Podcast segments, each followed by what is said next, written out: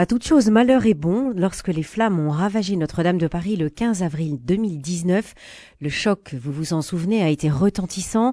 Depuis trois ans, les travaux de restauration s'enchaînent et des fouilles ont pu être ainsi être organisées, notamment à la croisée du transept de la cathédrale, sous la flèche de Viollet-le-Duc qui s'était effondrée, Outre les restes d'un jubé du XIIIe siècle, ce sont deux cercueils qui ont été découverts. Leur contenu vient d'être étudié à Toulouse à l'Institut médico-légal du Centre hospitalier universitaire. Révélation avec Christophe Beignet, archéologue à l'INRAP. Bonjour monsieur. Bonjour. Alors, vous êtes responsable scientifique à l'INRAP, l'Institut national de recherche archéologique préventive, et vous avez mené, euh, Christophe Beignet, l'étude de ces deux cercueils. Dites-nous à quel endroit exactement vous les avez trouvés. Alors oui, tout à fait. Donc on les a trouvés à la croisée du transept de Notre-Dame, euh, donc vraiment juste en avant du chœur. Et on les a trouvés dans deux positions, euh, à deux endroits différents. L'un était vraiment axé au niveau de la nef, et l'autre était, était un petit peu plus en retrait, un petit peu plus profond aussi, à un mètre de profondeur environ. Et, mais tous deux dans la croisée du transept, sous le, sous le dallage qui avait été euh, refait à, dans la deuxième moitié du XVIIIe siècle. Donc finalement, pas si profond que ça, si vous nous dites que le deuxième était à un mètre, le premier devait être à 50 cm Juste sous les exactement. dalles Exactement. Alors, le premier est exactement euh, sous les dalles. Et en fait, c'était un peu une, une, révélation de ce, de ce chantier de fouille, c'est que nous, on avait une cote de profondeur pour l'intervention qui était limitée à l'impact du futur aménagement, donc seulement une quarantaine de centimètres. Euh, donc ce qui est très peu pour, une, pour des fouilles archéologiques. Mhm. Et on s'attendait en y allant à trouver essentiellement peut-être des remblais du 19e siècle, voire un tout petit peu plus anciens, mais pas forcément euh, grand-chose. Euh, et en fait, les, les, vestiges archéologiques sont apparus dès, le, dès la dépose en fait du dallage du 19e siècle. Donc que ce soit les éléments du juillet dont vous parliez, mais aussi les sarcophages. Une surprise, euh, une découverte incroyable quand même. Hein. Exactement. Et celui effectivement le plus qui était le plus euh, le plus haut, on va dire, euh, était effectivement sous le immédiatement sous le dallage du 19e siècle. Alors c'était quand même un, un privilège d'être inhumé dans une cathédrale. Qui pouvait y prétendre? Ah oui, tout à fait. C'était être inhumé dans une cathédrale, c'est un grand privilège. De toute façon, même dans un lieu de culte, on va dire dans une église, encore plus dans une cathédrale. Et là, encore plus, on est à Notre-Dame de Paris. Donc euh, le siège de l'évêché de Paris au Moyen Âge, puis à l'époque moderne de l'archevêché. Euh, on sait qu'en général, les évêques et archevêques étaient enterrés vraiment dans le cœur. Euh, donc ceux qui sont enterrés à la, croisée du, transept sont ceux qui sont vraiment enterrés le plus près du cœur, le plus près des, évêques et des archevêques. Donc ça peut être soit des chanoines, ça peut être aussi la haute société euh, civile, entre guillemets, mais c'est-à-dire vraiment soit l'élite nobiliaire, voire, euh, des membres de la famille royale, ou, des, très hauts dignitaires ecclésiastiques. Mhm. Est-ce qu'on sait pourquoi ces, personnes étaient, enterrées, puisque c'était pas forcément des évêques ou des, prêtres? Est-ce qu'on sait pourquoi ils, demandaient d'être enterrés au plus proche finalement de, de, de l'autel mais parce qu'ils sont aussi euh, sous les sous les signes euh, saints en fait de, la cathédrale. Euh, c'est-à-dire par exemple, il faut bien se rendre compte qu'au Moyen Âge et à l'époque moderne, entre la croisée du transept et le chœur, il y avait un grand mur qu'on appelle un jubé, qui était surmonté d'une grande croix représentant le, le Christ sur sa croix. Et être enterré dans la croisée du transept signifie aussi être enterré au pied de cette croix.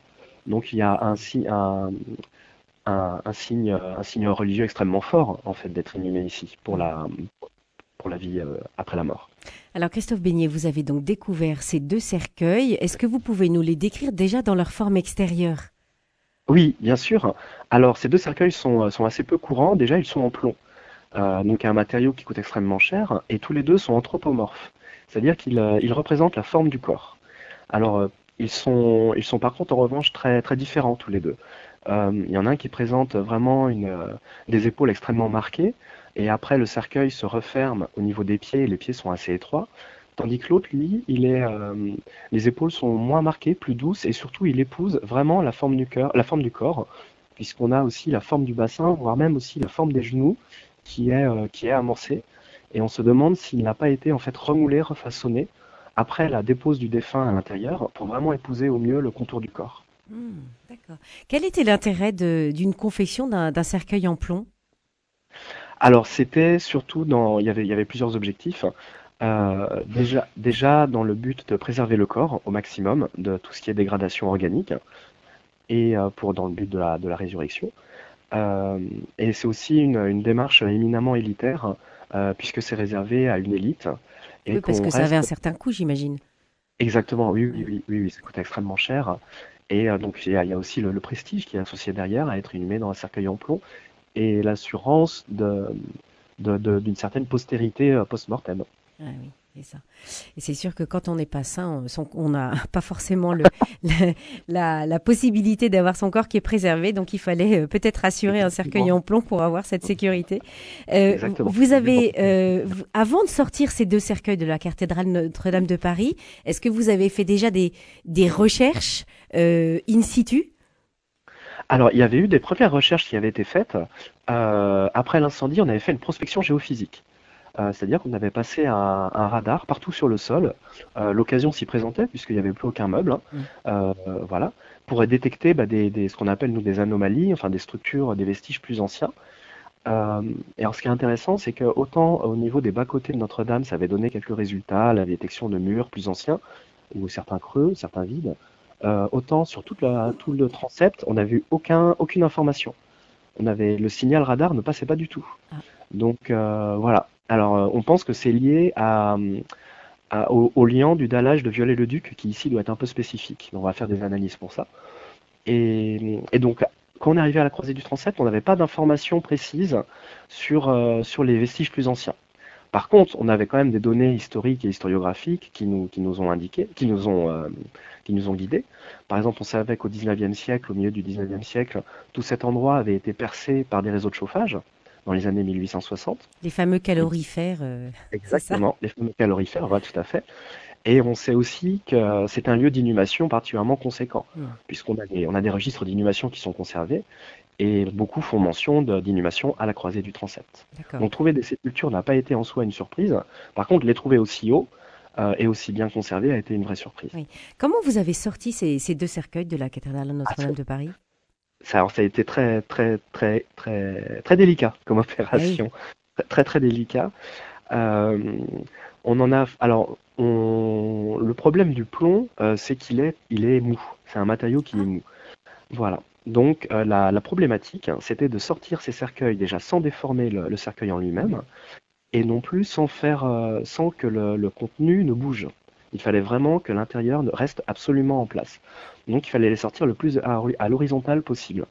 Donc pour le premier cercueil qu'on a découvert, on a eu le soutien de l'établissement de Notre-Dame, qui avait mis à disposition en fait un, un système de treuil très fin, très précis, et on a pu comme ça le sortir très délicatement. Pour le deuxième, c'était plus compliqué, on pouvait pas mettre de treuil, donc bah, tout simplement on s'y est mis à 8, et en glissant une planche dessous, et on a pu le sortir comme ça. Et ça, pèse combien quand vous portez un cercueil euh, en plomb à 8 C'est très lourd, puisque le poids des cercueils était de 200-230 kg. Ah oui, quand même. Il y en a un qui est un petit peu plus lourd que l'autre, parce que le plomb est plus épais. Mais effectivement, c'est très très lourd. Hein. D'accord. Alors les deux cercueils ont été ensuite transportés à Toulouse. Et pourquoi avez-vous fait ce choix de les faire expertiser par le centre hospitalier universitaire? Alors tout simplement parce qu'ils avaient, euh, au début des années 2010, ils avaient, il y avait déjà euh, une, première expérience d'une fouille euh, dans un cercueil en plomb à l'Institut médico-légal de, Rangueil. il s'agissait d'une noble bretonne qui avait été trouvée à Rennes, Louise de Quingot, qui était qui était qui est morte au XVIIe siècle, et elle avait été étudiée justement à l'hôpital de Toulouse par l'équipe du médecin légiste Norbert Telmont. Et, ils avaient notamment utilisé tout le système d'imagerie médicale donc radio, scanner, euh, aussi les scanners euh, pour les dents. donc il y avait un précédent, il y avait déjà des collaborations scientifiques qui avaient été faites, et tout s'était, comme tout s'était très bien passé, on a décidé de réitérer l'expérience. Ah oui, oui, je comprends. Vous avez donc ouvert les deux cercueils à, au CHU de Toulouse. Qu'est-ce que vous avez découvert dedans? Ah, alors ça a été, ça a été un grand moment. puisque déjà la phase de découpe était, était très délicate. Il fallait vraiment découper parce que les, les, cercueils sont vraiment scellés. Euh, par du plomb tout le long des parois. Donc on pouvait uniquement les découper. Il fallait les découper pour pouvoir enlever le couvercle. Euh, donc il fallait le faire en respectant au maximum quand même l'objet. Et une fois qu'on a déposé le couvercle, et du coup on a, pu voir le contenu. Alors les deux, les inhumés euh, se sont complètement dégradés, c'est-à-dire qu'il n'y a plus du tout de tissu humain, entre guillemets, si, parce que les cercueils étaient percés. Il y avait eu des anciens percements, ils étaient abîmés. Et, du coup, ça fait rentrer de l'oxygène qui a dégradé les, tissus humains. Donc il restait les ossements. Les ossements étaient là, parfaitement bien conservés. et il n'y avait pas non, il y avait pas que les ossements, puisqu'on avait aussi des sur l'un, on avait une couronne de fleurs qui donc c'était impressionnant parce que les fleurs sont quand même très très bien conservées. sèches évidemment, mais, mais, bien conservées, des fleurs, des feuilles, et cette couronne était tout autour du crâne. Et, on avait aussi, il y avait sur l'un le même d'ailleurs, beaucoup de restes de, textiles qui représentent, qui appartiennent au, linceul dans lequel il a été inhumé. Mmh et pour l'autre, on avait aussi un peu de textile, mais pas de, pas de fleurs. Pas de fleurs. Et deux processus, deux processus d'inhumation différents. D'accord. Est-ce que grâce à ces, peut-être à, l'étude du squelette, vous avez pu euh, déterminer qui sont les deux personnes qui sont dans ces, dans ces cercueils? Alors oui, alors pour l'un, même pas grâce à l'étude du squelette. Son mmh. identité a été connue tout de suite dès la fouille, euh, ce qui est extrêmement rare hein, en archéologie tout de même. Euh, c'est tout simplement qu'en fait il y avait sur le, sur le cercueil une plaque qui portait l'épitaphe du, du défunt. Donc là, on a su tout de suite qui c'était. Donc c'est le, c'est le chanoine d'Antoine de la Porte. Donc c'était bien un euh, chanoine, comme vous disiez au départ. C'était bien un chanoine, exactement. Donc euh, lui, c'est le plus récent. Euh, chronologiquement, il est mort en 1710, le 24 décembre 1710. Et quant à l'autre, alors pour le moment, on n'a aucune information sur son identité. Aucune. Il n'y avait aucune plaque funéraire, aucun objet caractéristique était, était inhumé avec lui. Euh, et on n'a pas d'indice pour le moment. Même chronologiquement, c'est encore un peu flou. Euh, mais grâce aux datations carbone 14, on va pouvoir affiner la datation et en fonction de cette datation, essayer de retrouver avec les registres d'inhumation euh, potentiellement son identité en corrélant l'âge du défunt, des éléments sur sa, sur sa stature. voilà, on va essayer de, de, de, dénouer la pelote de fil un petit peu pour remonter à son identité, c'est loin d'être une certitude tout de même. Oui, oui, oui, parce que euh, c'est vrai que le, cette, étude va, va forcément euh, euh, donner lieu à d'autres recherches. Qu'est-ce qui va se passer ensuite? Parce que les, les deux cercueils sont repartis à Paris, malheureusement, on les a plus à Toulouse, mais qu'est-ce qui va se passer? Alors, il y a deux temps, en fait. Là, il y a, il y a le temps maintenant des études. Euh, et moi, j'ai un, j'ai un délai qui est fixé par la loi, euh, pour, comme pour toutes les fouilles, qui est de 24 mois pour rendre mon rapport d'opération.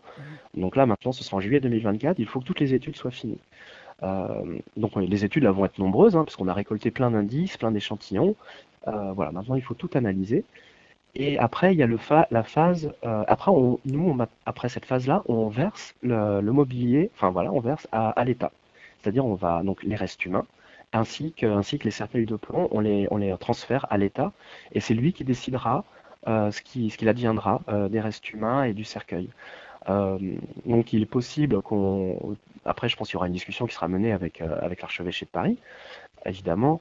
Et donc il est possible qu'on s'engage vers une, réinhumation, mais pour le coup, ce pas, ce ne, ce ne sera pas l'INRAP de décider du devenir. Ce sera vraiment à l'État, voilà et à l'Église et à l'archevêché. D'accord. Merci beaucoup Christophe Beignet. Je, je signale à nos auditeurs qui seraient curieux d'en savoir un petit peu plus de, de se connecter sur votre site INRAP et il y a une, une très belle vidéo qui explique euh, toute la recherche et qui notamment met aussi le, le zoom sur ce, ce jubé du XIIIe siècle que vous avez découvert.